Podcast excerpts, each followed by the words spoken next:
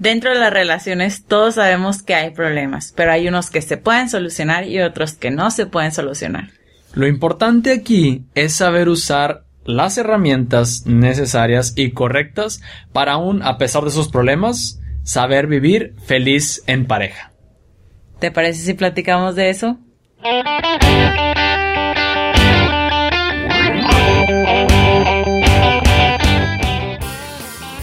Hola, hola, yo soy Elena de María. Y yo soy Hernando de María. Y, somos los de María. Contentísimos de estar aquí el día de hoy. Estamos, ya sé que siempre decimos que estamos muy contentos, pero la verdad es que disfrutamos mucho este momento de la semana de venir a compartir con ustedes este, ahora este libro que la verdad es fuego puro. Y aguas con este episodio ahí va un spoiler un poquito adelantado de que posiblemente este episodio sea un poco extenso porque es un episodio muy rico.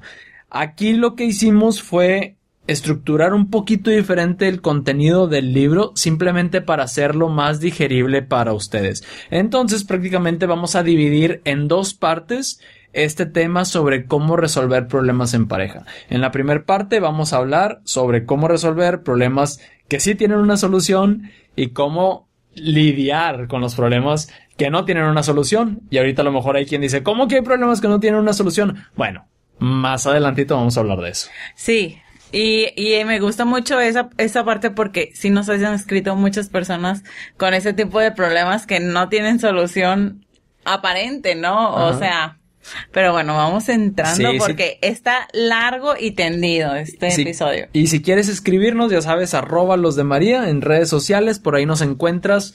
Nosotros somos los que llevamos este podcast de una pareja real, en donde hablamos sobre puros temas de pareja y ahora vamos a hablar sobre los problemas. Porque no es secreto. O sea, si tú llegas con una pareja y es más, con una pareja de novios y le dices, cuando te cases vas a tener problemas, es como, ¿de veras?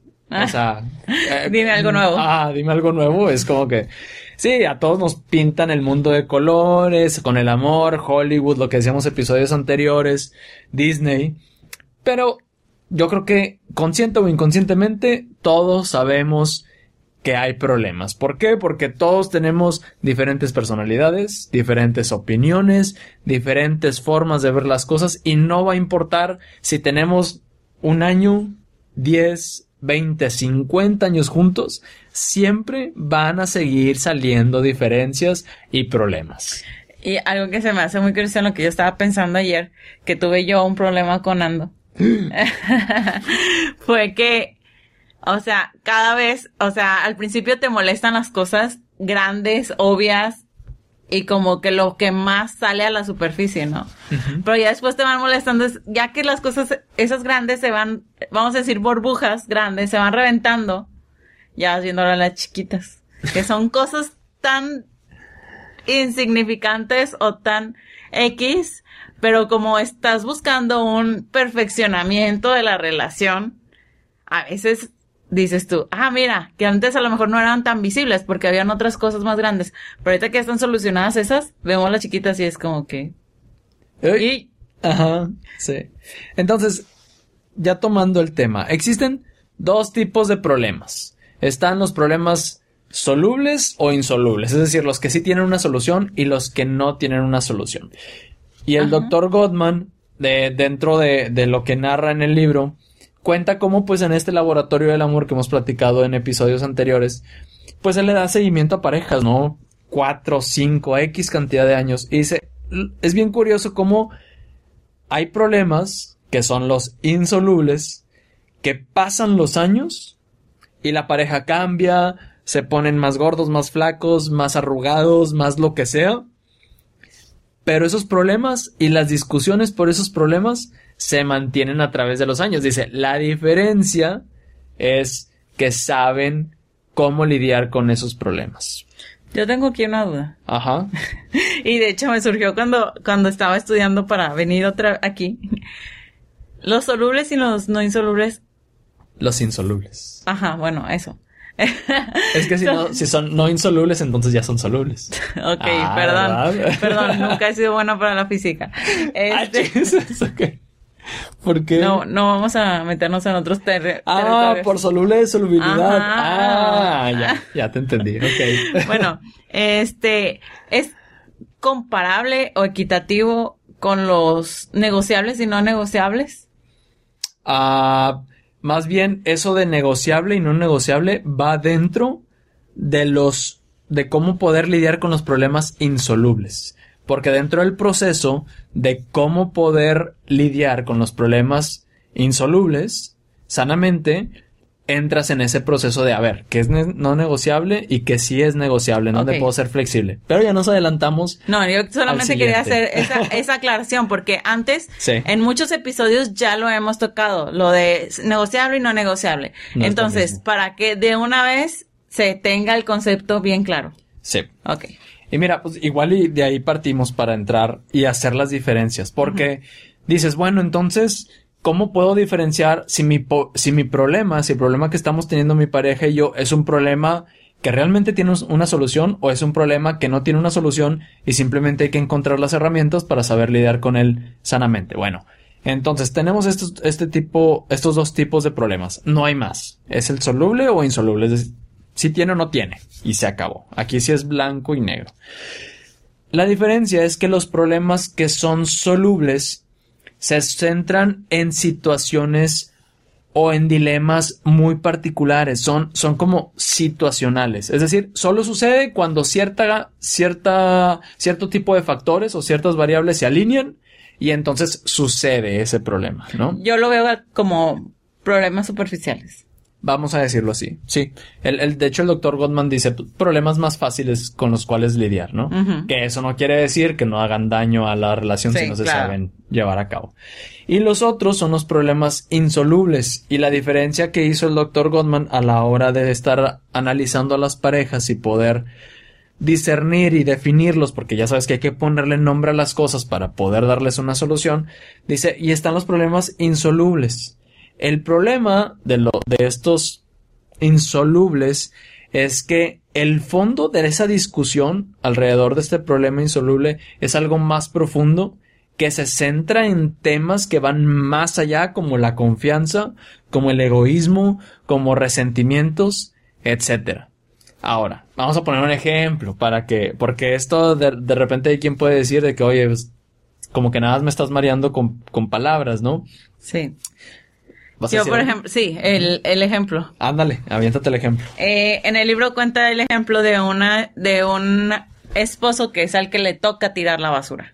Ajá. Entonces, hay veces que al señor, que no es muy cuidadoso con eso, se le olvida sacar la basura en la noche y lo que hace la señora es decir, ay, otra vez, sacar la basura en la noche y en la mañana de recordarle, otra vez se te olvidó la, sacar la basura y yo la tuve que sacar porque si no la casa huele a basurero. Ese es algo, es un problema tiene una solución, ¿verdad? Eh, él no lo hizo, pero ella se hizo cargo y lo sacó. Sin embargo, eso no significa que ella no deje de molestarse o sentirse incómoda, pero es algo que puede hacer por la otra persona.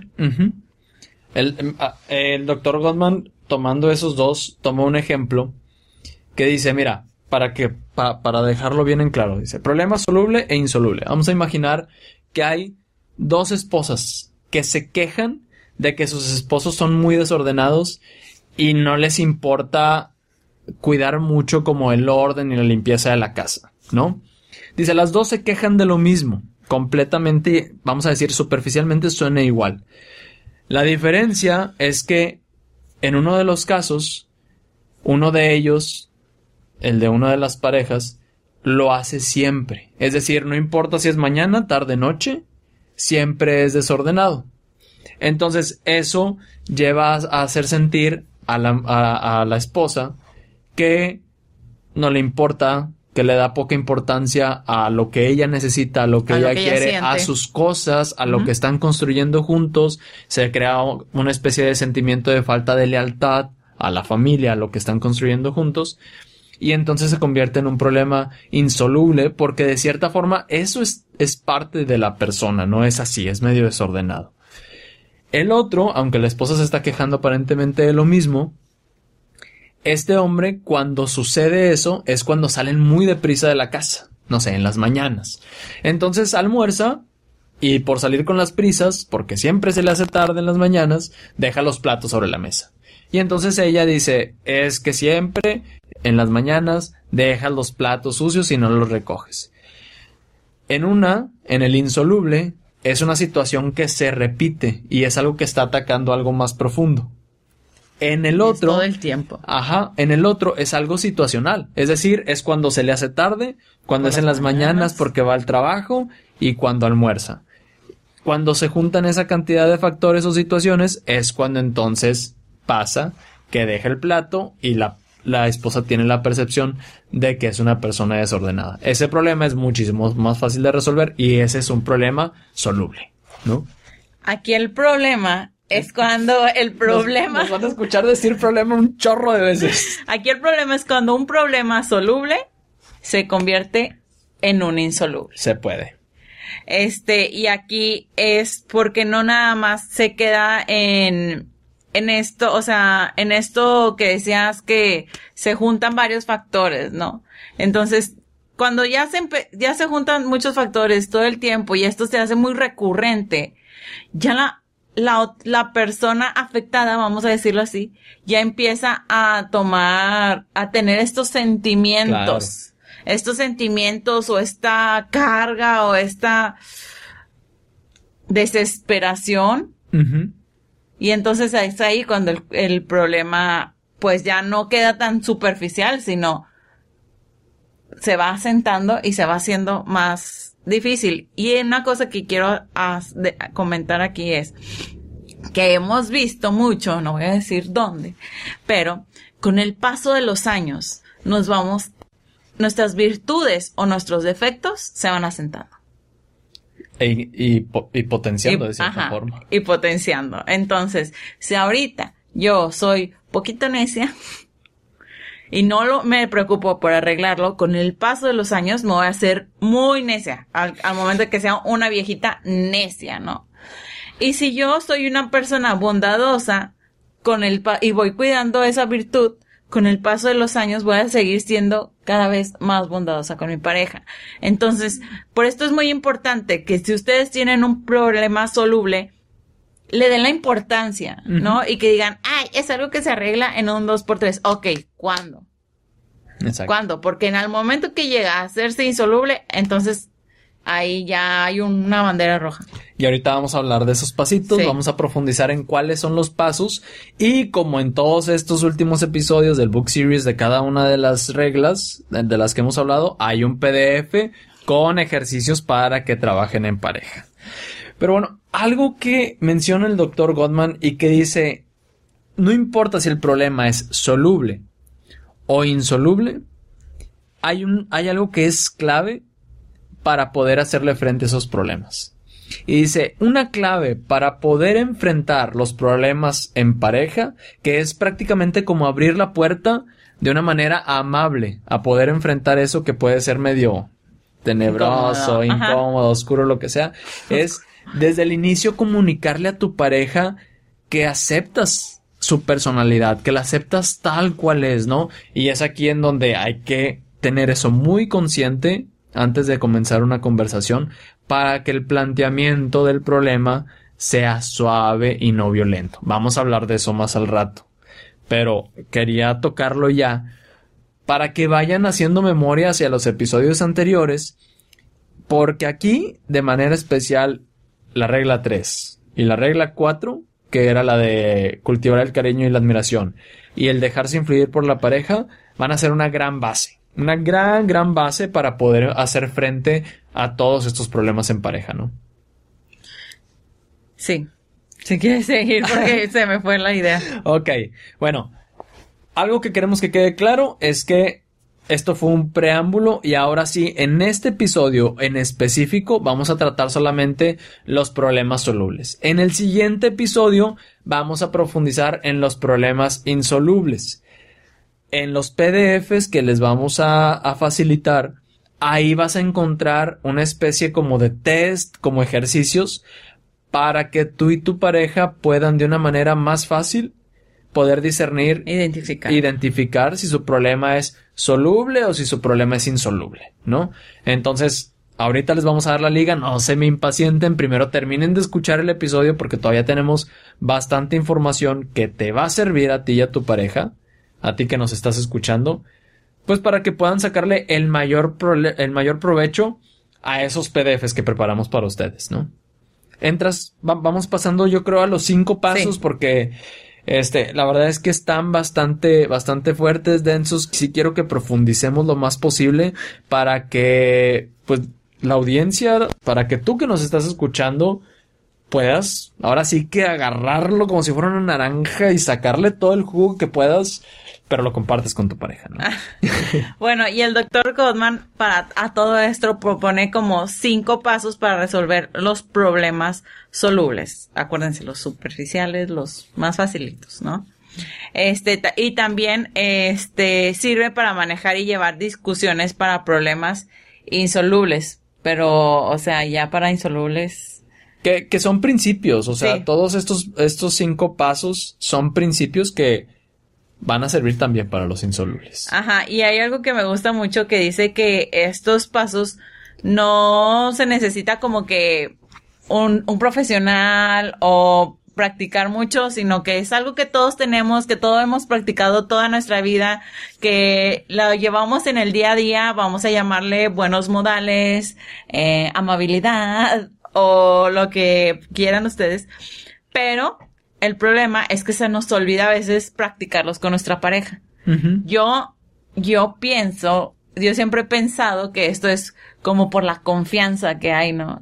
como que a veces nos sentimos muy relajados en, con la otra persona y dejamos salir a la fiera que llevamos dentro. Sí. Es lo que yo, yo creo. No, yo también creo eso. Pasa mucho que, que estás, sí, o sea, estás con la persona más especial del mundo, pero estás tan continuamente con esa persona todos los días conviviendo, hablando, esto, que normalizas la bendición que es el poder tener esa persona todos los días a tu lado y entonces ya no, digamos que sigue siendo una persona muy, muy especial, pero en el día a día se te va.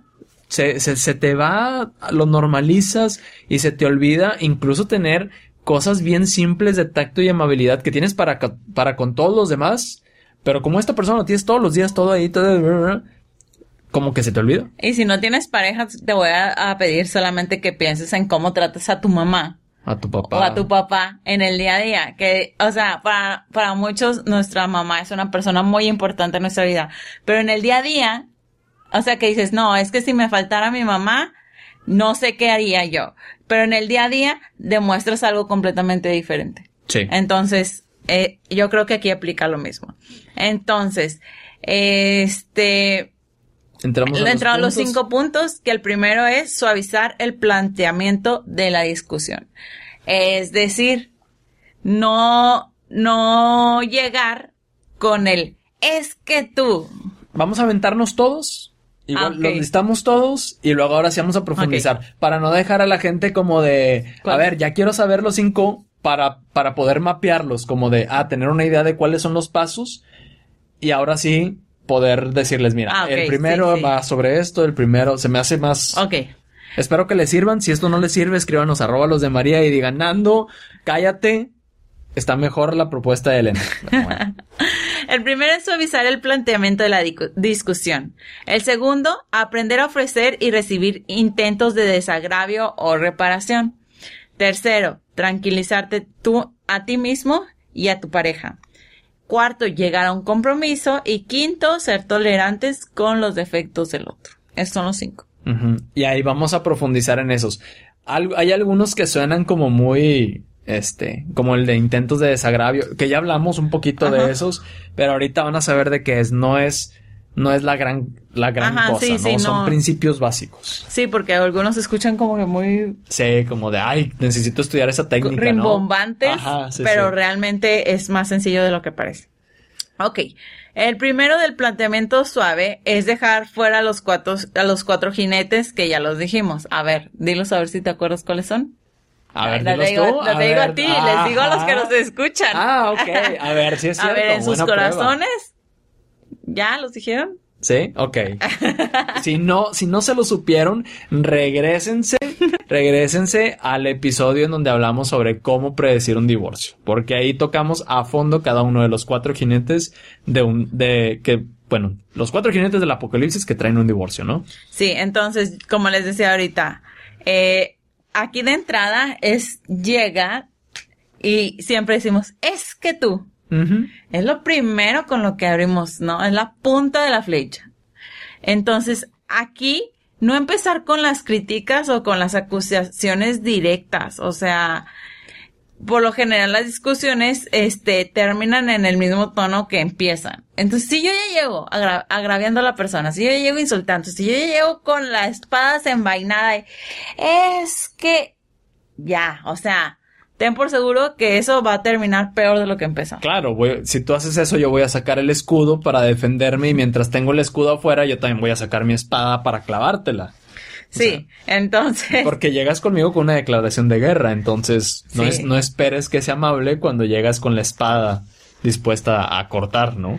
Ajá, entonces, antes de empezar, siempre quéjate sin echar culpas. O sea, por ejemplo, puede ser, es que a mí me molesta cuando pasan estas situaciones. O sea, yo no te estoy diciendo que, o sea, por ejemplo, el ejemplo que usamos ayer. Bueno, la situación que vimos ayer. Ayer yo andaba corriendo y todo y yo iba a salir y Nando me mandó un mensaje. Con tus amiguchas. Ajá, y ya no le cambié, ya no le cambié como la hora en la que iba a, a quedar de ver con las chicas. Este, y Nando me mandó un mensaje que iba a llegar a hacer una vuelta porque él pensó que todavía tenía yo el tiempo y no era así. Ya no le cambié el plan, pero tampoco vi su mensaje y cuando era hora de irme le digo, ¿dónde estás? No, pues acá en esta vuelta y yo, oye, es que pasó esto, ¿no? Cambié el horario, ya voy, voy tarde. Llega ya, rápido. Este, y en lo que llega y todo y estábamos como que cambiando los asientos de los bebés y todo esto, le digo, me molesta mucho que no llegues este del trabajo a la casa, o sea, que hagas una escala, porque yo estoy esperándote ya, este, a veces con mucha alegría, con, ya que llegue, que llegue, o a veces desesperada de que ya ten tú a tus hijos y llévatelos de aquí, o, o que tenga una junta u una cosa, ¿no? Entonces, el hecho de que llegue a mí me molesta, pero no le dije, oye, es que tú siempre, ni, por tu culpa se me hizo tarde o... ¿Por qué no? No, entonces ahí yo, yo sí dije que a mí me molesta. Que no significa que él esté haciendo algo que esté mal, necesariamente, sino simplemente yo no me siento cómoda con eso. Esto es un ejemplo. Que por cierto sí me sentí muy culpable, ¿eh? Si de por sí nunca sales y luego digo, no pasa tú, fue tu culpa de que no me de que no me avisaste, ¿verdad? Pero sí me sentí culpable de que dije, "No manches, nunca sale esta pobre mujer. Nunca quiere salir porque no quiere." Ah, es más, por favor, chicas, si hay por ahí alguien que, que nos escuche aquí de Monterrey que diga, "Oye, yo quiero platicar con Elena, invitarle a un cafecito." Mándenle un mensaje ahí arroba los de María. Por favor, sáquenla más seguida de la casa, o sea, ya justamente hoy le mandé un mensaje y le dije, amor, me vale. Los miércoles te quiero fuera de la casa. Me urge que salgas. No porque no te quiera ver ni tenerte ahí. y si tengo el tiempo para, que, Para que tengas más tiempo para ti. Ya, vamos a seguirle porque si no esto se vuelve una... Arroba los de María, invítenle a Elena un cafecito. Eh, le gusta mucho el matcha. Le gusta mucho el matcha, el latte matcha. basta. Este, y le gusta mucho así como que pues sí, un cafecito, platicar, chismecito rico, sin tanto chismecito venenoso. Pues, ahí está. Pero bueno, ¿qué más podemos usar aquí en, en cómo hacer un planteamiento suave? Oye, pues describe qué es lo que está pasando sin juzgar. Es decir, más o menos lo que tú dijiste. En vez de yo decir, de yo, de yo decir, oye, es que tú siempre eres bien desordenado y dejas las cosas tiradas por todos lados, yo decir, oye, últimamente la casa veo que está bastante desordenada, creo que necesitamos hacer algo. Estoy describiendo qué es lo que estoy viendo, qué es lo que está pasando, sin juzgar directamente, ¿no? La otra es expresarte claramente. Eh, eso es súper importante, porque hay veces que pensamos que la otra persona ya sabe qué es lo que me molesta. Que tiene antenitas, no una bola de cristal, la típica bola de cristal. Sí, y no es así de que, es que ya sabe que me molesta esto. oye, tal, o sea, sí, sí, sí lo sabe, pero muchas veces no estamos conscientes todo el tiempo de qué es lo que le molesta al otro, ¿no? Porque necesitamos ser este, bien conscientes de que los humanos somos egoístas por naturaleza. Pensamos en nosotros primero antes de que lo, lo que le molesta al otro, ¿verdad? Entonces yo estoy pensando en mi comodidad, no en lo que te molesta a ti. Entonces no creas que la otra persona ya sabe que te molesta. No, exprésate con claridad, sé claro, no dejes puertas ahí ah, para que pueda ser como media, ahí como medias tintas, ¿no? Bueno, y las últimas tres, yo creo que vamos a ponerlas en combo porque no hay como tanto que profundizar en ellas, ¿no? Que básicamente sea amable, sea agradecido y no te guardes nada, por favor, ¿no? Y ahí se vienen, ahora sí, los intentos de desagravio o reparaciones, que yo creo que es de, todos los que dijimos el que suena así como más... Rimbombante. Sí, ¿no?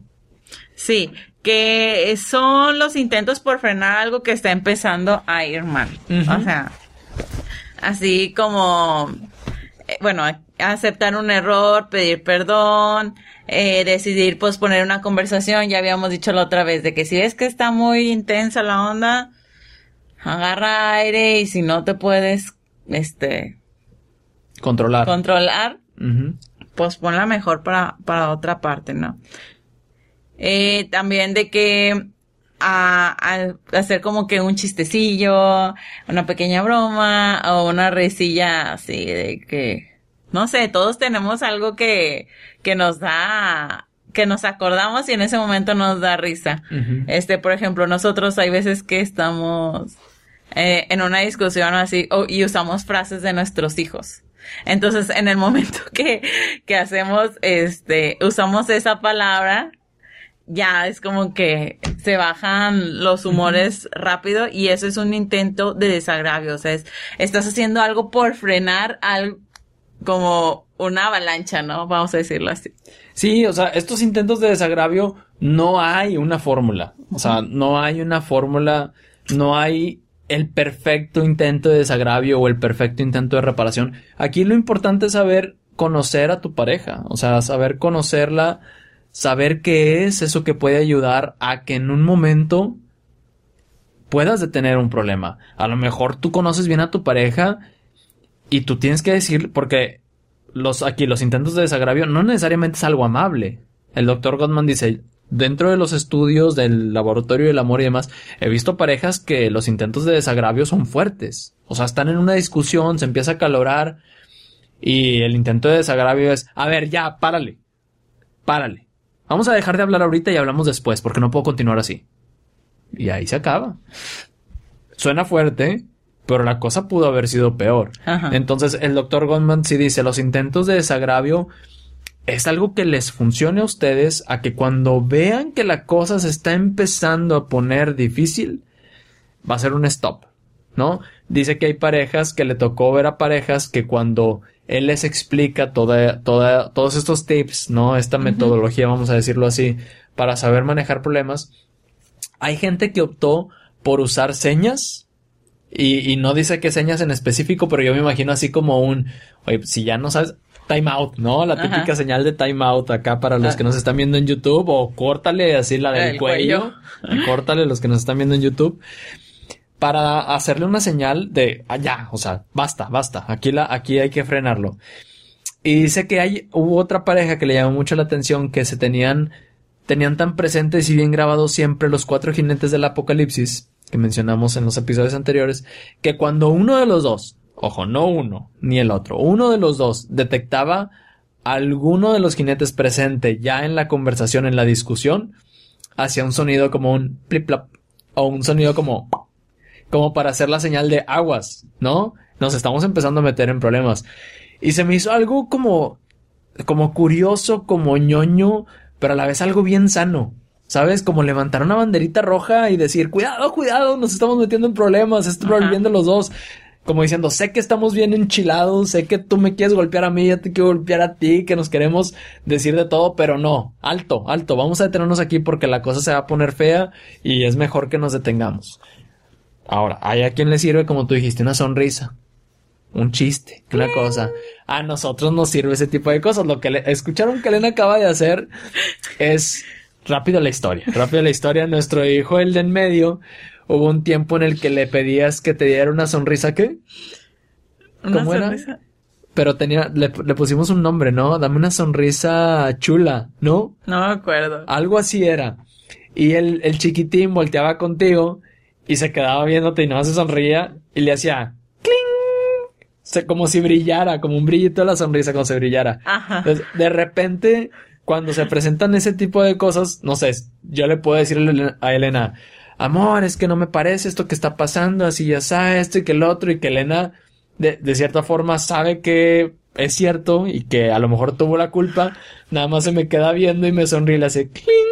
Y ya, o sea, te hace reír, te desarma de cierta forma y es un intento de, de desagravio que funciona bastante bien. Entonces, aquí es, cada pareja tiene que entender qué intentos de desagravio son los que funcionan mejor para ustedes. ¿Para qué? Para frenar y bajar la tensión del momento. Sí, y hay unos que son así de fácil como el clean, que es como salirte por la tangente, pero hay otros que duelen más como decir, lo siento, fue mi culpa. Ajá, eso también es un intento de desagravio. Exacto, entonces ya ustedes sabrán este cuáles funcionan más, ¿verdad? y también de que porque no todos nos enojamos igual, no todos tenemos la misma intensidad en el momento de, el ni no todos tenemos el mismo nivel de intensidad al enojarnos, ¿no? Entonces, yo, por ejemplo, es bien difícil que me enoje fuerte o que me enoje por mucho tiempo y es más fácil calmarme a mí.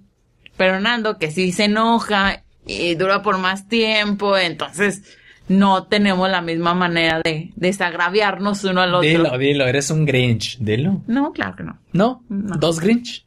Tres. Tres. Ah, no, ya para pasar al, otro punto, algo que sí es importante mencionar aquí es que lo que encontró el doctor Gottman dentro de, de todos estos estudios es que los intentos de desagravio funcionan. Definitivamente funcionan y funcionan muy bien pero su grado de efectividad va a depender muchísimo, muchísimo del estado de la relación. Si es una relación que ya está bastante deteriorada, que está muy metida en ciclos negativos, posiblemente va a ser más difícil que los intentos de desagravio corten ese ciclo de negatividad y puedan salir de ella. Se puede, se puede, sí, pero va a llevar un trabajo de a lo mejor unas, un cierto tiempo, unas ciertas sesiones, unas buenas platicadas, la implementación de los ejercicios que, que vamos a ver y todo esto que, estamos, que hemos estado platicando alrededor de estos episodios, ¿no? Pero es importante dejarlo en claro para que tampoco digan, es que mi, mi relación está bien empinada y ya intenté los este, actos de desagravio y no funcionan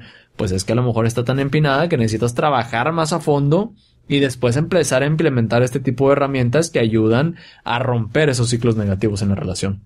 Y es que tiene mucha lógica para mí, porque pensando que una relación muy dañada y muy deteriorada, las personas ya están llenas de cortisol. ¿Qué es este cortisol? Pues es, es una hormona que eleva tu estado de incomodidad, de, de enfermedad, de estrés, de, miedo o eh, de estar en, es un estado permanente de alerta, este, entonces, pues no es lo mismo cuando va empezando la relación y, no tienes como tan elevados los niveles de cortisol que puedes reaccionar de una manera más pacífica o puedes controlarte más que cuando ya estás inundado, intoxicado de cortisol y ya valió. Ya no, o sea, ya los frenos no funcionan. Y el siguiente punto va como muy enlazado de cierta forma, porque el siguiente punto, decíamos, es aprender a tranquilizarse a uno mismo y aprender a tranquilizar a la pareja. Los intentos de desagravio van en la línea de esto, ¿no? Tratar de, de tener la discusión, de bajar la negatividad. ¿Para qué? Para evitar que llegues a un punto en donde te empieces a sentir abrumado. ¿Por qué? Porque cuando entras a este, a este eh, vamos a decir, ciclo de negatividad en donde te empiezas a abrumar y te sientes muy abrumado, va a ser difícil aceptar los intentos de desagravio. Entonces, en cuanto te empiezas a abrumar, en cuanto el problema, la discusión, te empiece de cierta forma como a, a sofocar, que ya tus pensamientos estén siendo muy negativos y te des cuenta que ya no hay lugar hacia el que al cual puedas voltear para ver una solución, mejor detente, ¿no? Detente para qué? Para que te tranquilices, para que te tomes un tiempo, para que dejes pues pasar el momento y después puedas volver a retomar la discusión. Sí, y aquí esto de tranquilizarse puede haber muchas maneras de hacerlo, como decía Nando. Es este hacer otra actividad. Yo, por ejemplo, con mis hijos, que es más común, ¿verdad? Que los niños no pueden, este, su lóbulo frontal no está, su lóbulo frontal, este, bueno, no, este, no están todavía desarrollada su, su mente para poder um, tranquilizarse como voluntariamente o más fácil, ¿no? Entonces hay que usar con ellos técnicas de para que se tranquilicen. Y una de las que usamos es usar el 4321. El 4321 es, es 4, inhalo, exhalo. 3, inhalo, exhalo. 2, inhalo, exhalo. 1, inhalo, exhalo. Y en esto, en estos cuatro respiraciones deberían de estar más ya bajos tus niveles y darte una mejor claridad y una mejor este visibilidad. Igual también hay otros juguetitos para tranquilizarte como unas pelotas de estrés o los spinners o cosas así. Incluso también este cambiar los pensamientos de sabes qué estoy súper enojado, no sé qué, cierro los ojos y me, por ejemplo, algo que me pongan de buenas, me imagino en la playa, ¿no? Me imagino en la playa y ya de que no sé, unos dos, tres segundos y ya. O sea, hay que cortar con, con esa pendiente que va de su vida, hay que cortar para que puedan bajar los ánimos, porque si tú no te tranquilizas o si no sabes tranquilizar al otro, otra vez esta discusión va a terminar en un lugar donde no queremos que termine. Y lo que más se recomienda, lo que más recomienda el doctor Gottman es que sea un tiempo, o sea, que no sea como un, a ver, déjame tranquilizo, ya, vamos a seguir hablando, sino es, a ver, vamos a detener esto, dame perdido 20 minutos, una hora, lo que sea, y me voy a poner a hacer otra cosa, ¿no? Me salgo a caminar, me pongo a hacer ejercicio, me pongo a leer un libro, una revista, a escuchar un podcast, algo que haga que, justo lo que decías, de que el pensamiento se te distraiga un poquito. ¿Por qué? Porque lo que pasa muchas veces cuando entras en estas discusiones acaloradas, en donde ya no empiezas a poder ver claro el panorama, se te ciega la vista y te empiezan a llegar muchos pensamientos que te invitan a hacerte la víctima a no verte para nada como un posible culpable o alguien que tiene un poquito de culpa. Y entonces te empiezas a sentir indignado y empiezas a pensar mal y empiezas a decir, no, es que si es culpa de esta persona porque sí, claro, yo hice esto y yo estoy bien. No, la otra persona hizo esto, esto, esto y no, ni siquiera pienso cómo me siento. Y se empieza a crear una bola de pensamientos negativos que no van a dejar nada bueno y que muchísimo menos te van a preparar para retomar sanamente la discusión. Lo mejor y lo que recomienda el doctor Gottman es te empiezas a sentir abrumado, se empiezan a subir los humos, las cosas de, el calor dentro de la conversación. Para, toma un tiempo de perdido, decíamos, unos 20 minutos, una hora, lo que sea, haz otra cosa, distrae tu pensamiento y ahora sí, vamos a retomarlo, ¿no? Es, ah, bueno, es lo que recomienda el doctor Goldman y que tiene mucho sentido, ¿no? De que es, es lo más sano. Y después de cortar y volver, háganse la pregunta, ¿por qué me sentí tan abrumado? ¿Qué fue lo que me hizo tener que cortar esta conversación? ¿Por qué ya no pude seguir? Porque es súper importante identificar, vamos a decirle, esas áreas del dolor ¿verdad? Que si, por ejemplo, si ah, Nando se pegó ayer en el codo y yo llego y le agarro el codo, ah. va a brincar, ¿verdad? Entonces yo necesito saber dónde están esas zonas de cuidado para al momento de, de yo entrar en contacto con esta persona, no lastimarlo de esa manera, porque de nada me va a servir si no hago este tipo de preguntas, si no tengo este tipo de retroalimentación en la próxima discusión nos va a volver a pasar lo mismo si no identifico estas áreas. Exactamente. Vámonos entonces ahora sí al cuarto paso. Que aquí algo importante es que estos primeros tres pasos, que son de los más relevantes, son de los principales que van a encontrar en los ejercicios. ¿Por qué? Porque solamente si siguen esos tres primeros pasos que ya dijimos, se va a abrir el paso hacia una negociación que va a permitir que llegue al compromiso que se tiene que hacer, que es el cuarto paso. No puedes brincarte a tratar de hacer un compromiso con alguien, a decir, ok, este es el problema, vamos a hacer esto así, ya está, y va, dame la mano, nos comprometemos, sin antes haber pasado por estos otros pasos. Y aquí es donde la regla 4, que es esto de saber aceptar la influencia de tu pareja, pues se vuelve muy relevante, ¿no? Porque si tú no aceptas mi influencia, si yo no acepto tu influencia, no vamos a llegar a ningún acuerdo. Difícilmente vamos a poder hacer un compromiso porque yo siempre voy a querer ganar, porque tú siempre vas a querer ganar y nos vamos a seguir jalando de los pelos. Entonces, si no te quedó claro esto de dejar que mi pareja influya en mí, regrésate a la regla número 4, regrésate al episodio 84 y vuélvelo a escucharlo. Porque es clave. Porque es clave. Es clave para poder llegar a un compromiso, para poder negociar, tomando en cuenta los primeros tres pasos, ¿no? Si aquí no llegan a algo, aparte de regresarse al 4, regresen a repasar los primeros tres pasos, ¿sí? Esto es como una escuelita, ¿eh? Es esa prueba y error y es regresarte no, y volver. es como una escuelita. Es una escuelita, ¿no? No. Entonces. Es como un videojuego. Ok. Es como un videojuego, o sea. Ah, ya lo dijiste una vez, ¿no? Como el Mario Bros. Ok. Bueno, no, es que eso era lo de las tortugas. No, ah, ahorita. Las tortugas de las Mario Bros. tortugas que vuelan. No, es como un videojuego de que, ay, ya pasa el nivel 1, ay, ya pasa el nivel 2, y ahí llega el nivel 3, te matan, te tienes que regresar otra vez al nivel 1. No, ¿por qué? Pero bueno, ya, esa segunda vez que vas, ya sabes la ruta y llegas al nivel 3 y ya pasas al 4, ¿no? Y a lo mejor en el 4 te vuelven a matar y a quitar todas las vidas y te tienes que regresar. ¿Por qué? Porque últimamente traes tanto de analogía a los videojuegos. Son divertidos.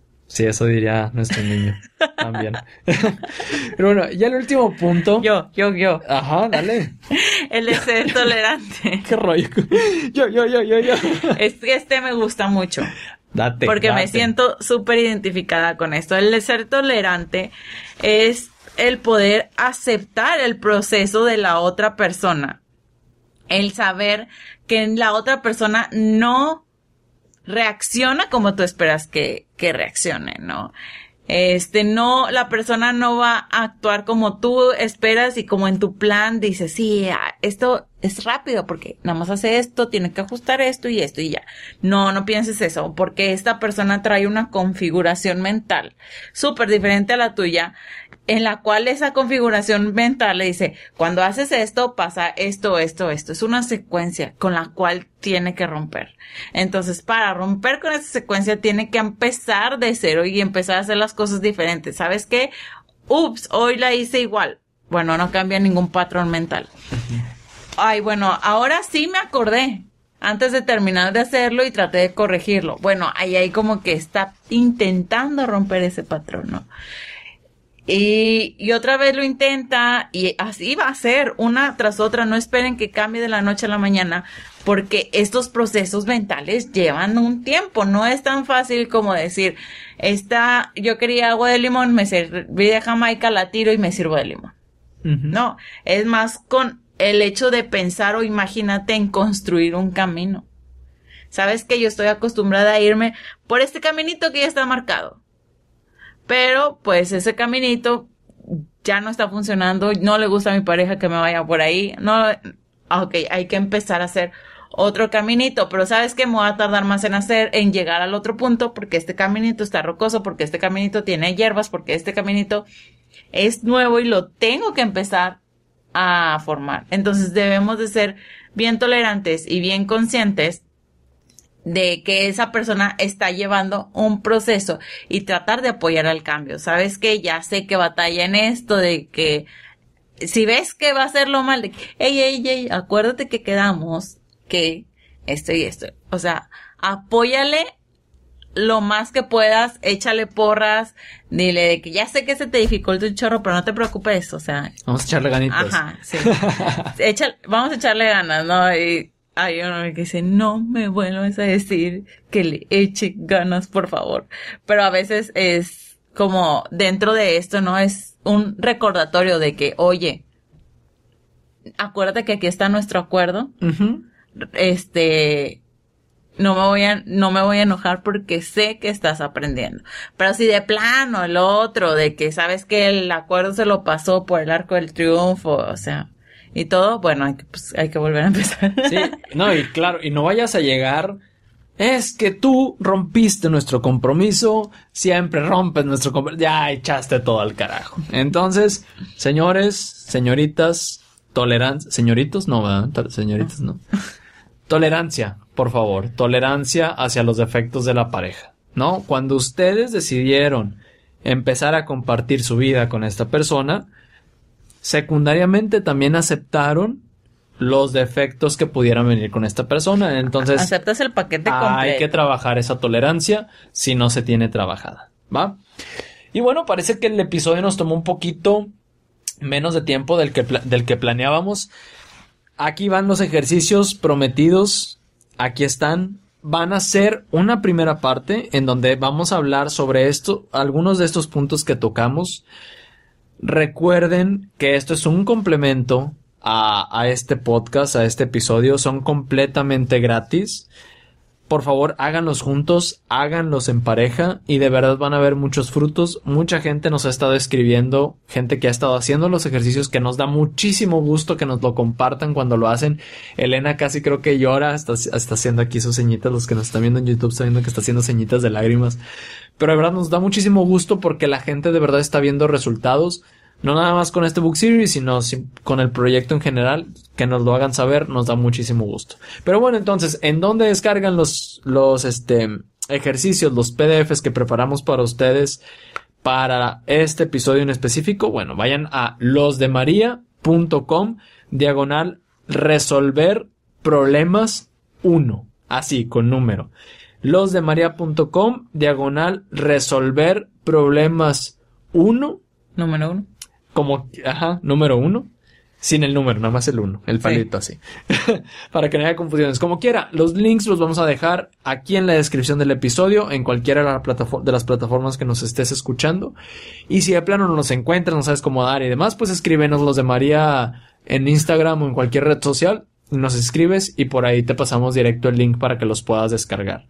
Esperemos que te sirvan mucho, que te gusten mucho y si ya has venido siguiendo todos los demás episodios, especialmente de este book series, pues por favor, por favor síguenos compartiendo cómo te han ido sirviendo, cómo te han ido transformando, porque de verdad que conocer sus testimonios nos da como gasolina para seguir seguir empujando hacia adelante este proyecto, ¿no? Sí, sí, o sea, es saber que se está cumpliendo con el objetivo Exacto. De, de este proyecto que yo siempre digo, le invertimos un chorro de tiempo, dinero y esfuerzo. Este, sin ganancia alguna, más que, bueno, aparentemente, porque nuestra ganancia es realmente que hay en esta sociedad más personas felices, menos divorcios, menos divorcio y todos estar conscientes de que merecemos no no es como que si quieres. Todos merecemos un amor irreal. Todos merecemos ser amados. Los de María.com, diagonal, resolver problemas 1 para los ejercicios de este episodio. Esperen la segunda parte en donde vamos a hablar específicamente sobre los problemas insolubles porque ese también va a estar sabroso. la neta, va a estar sabroso.